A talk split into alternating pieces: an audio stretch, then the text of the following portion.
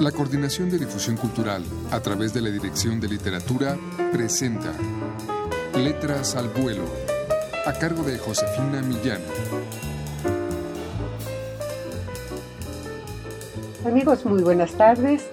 El abordaje que emprende el escritor costarricense Warren Ulloa en el cuento que vamos a ofrecerles es feroz e implacable. ¿Se puede buscar justicia para el asesino de otro asesino? Bien, pues escuchen ustedes un fragmento de And the Justice for All.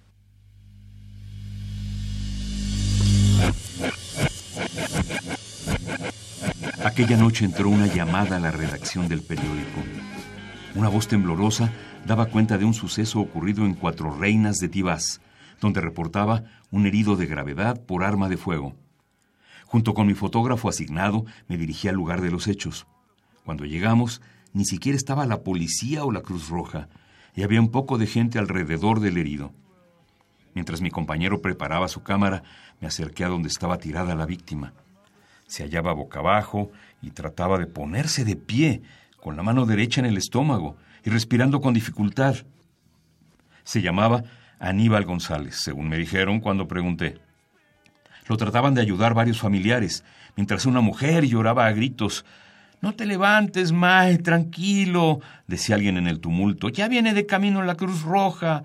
Denle vuelta o se ahoga en sangre, recomendó otro. Le dieron vuelta y me percaté de que tenía dos impactos de bala en el cuerpo, uno en el muslo y otro en el estómago, el que le arrebataría la vida minutos después. Es terrible ver a alguien morir, por más que haya trabajado en sucesos. Ver a alguien a punto de expirar sin poder hacer nada no deja de resultarme angustiante. Me puse a pensar que esta pobre alma justa sería un número más en la violencia que aquejaba al país.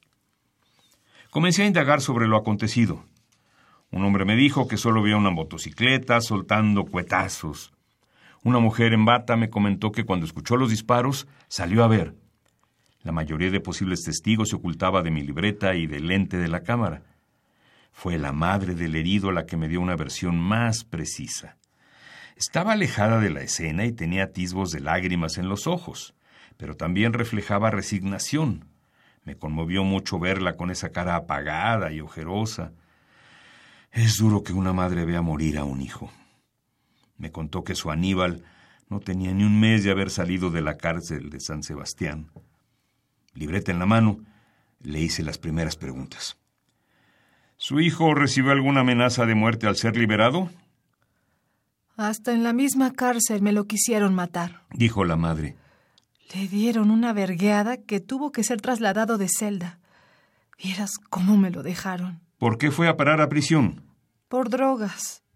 Alguien me lo cantó y en un operativo de la OIG me le cayeron con billetes marcados. Tomaba nota de lo que me iba diciendo, mientras a lo lejos escuchaba las sirenas de los equipos de socorro y reflexionaba sobre ser padre o madre de un criminal.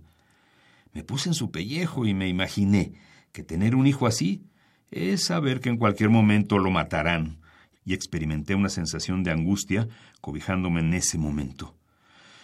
Pobre mujer. Apenas llegara la policía, el acceso a ella sería más dificultoso por lo que me apresuré a hacer una última pregunta. ¿Sabía de algún enemigo de su hijo? Ella respiró hondo y su gesto de amarga tristeza se endureció. Pues quien se mete en estos negocios siempre va a tener enemigos y termina mal. Disculpe. Ya no quiero hablar. Escuchamos un fragmento de And the Justice for All de Warren Ulloa, autor costarricense.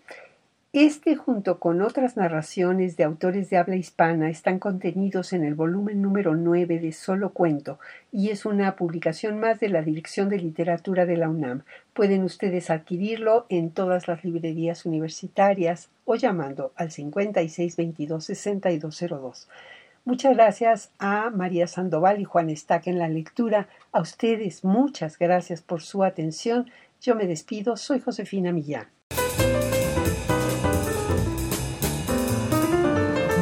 La Coordinación de Difusión Cultural a través de la Dirección de Literatura presentó Letras al vuelo, a cargo de Josefina Millán.